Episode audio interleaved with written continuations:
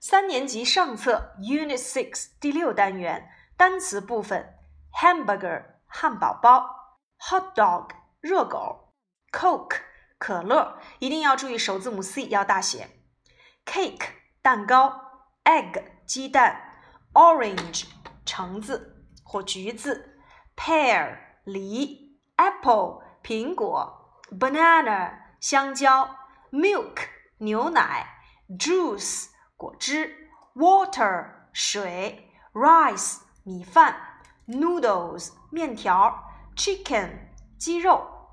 这里面一定要注意，hamburger、hot dog、cake、egg、orange、pear、apple、banana 均为可数名词，像 coke、milk、juice、water、rice。 Chicken 这些均为不可数名词。接下来我们来看课文内容。I like hamburgers。我喜欢汉堡包。一定要注意，I like 后面如果接可数名词，一定要使用复数形式。I like hot dogs. How about you? I like hamburgers. Me too. I like hamburgers. 我喜欢汉堡包。I like hot dogs. 我喜欢热狗。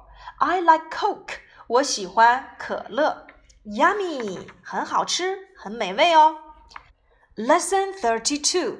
Hi, Kate. Here's a cake for you. 这里的 here's 也可以换成 there is 来表示某地有某物。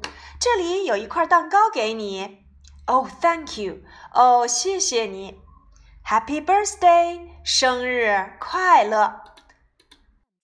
Cake，蛋糕；egg，鸡蛋；orange，橘子。Here's a cake for you. Here's an egg for you. Here is an orange for you. Lesson 33. Have an apple. No, thanks. I like pears. Okay, here you are. Thank you. Have an apple，吃一个苹果。Have a pear，吃一个梨子。Have a banana，吃一个香蕉。I like pears. I like apples. I like bananas. Lesson 34. Mom, can I have some juice, please? 妈妈，我能喝一些果汁吗？ 这里的 juice 是不可数名词，some 表示一些，既可以修饰可数名词，也可以修饰不可数名词。some 如果是放在用于请求类的疑问句当中是可以的，其他类的疑问句当中要使用 any 来表示一些。Can I have some juice, please? Sure, here you are. Thank you. That's okay. Can I have some milk, please? Can I have some juice, please? Can I have some water, please? Lesson 35. Can I help you?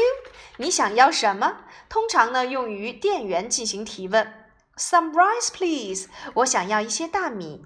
Here you are. Thank you. 给你，谢谢。Can I help you? Some rice. Can I help you? Some noodles. Can I help you? Some chicken. 小朋友们千万不要多吃哦。我们来看一看这节课的 fun story 吧。Hi, I'm Big Bob。大家好，我是大鲍勃。I like hamburgers, hot dogs, Coke。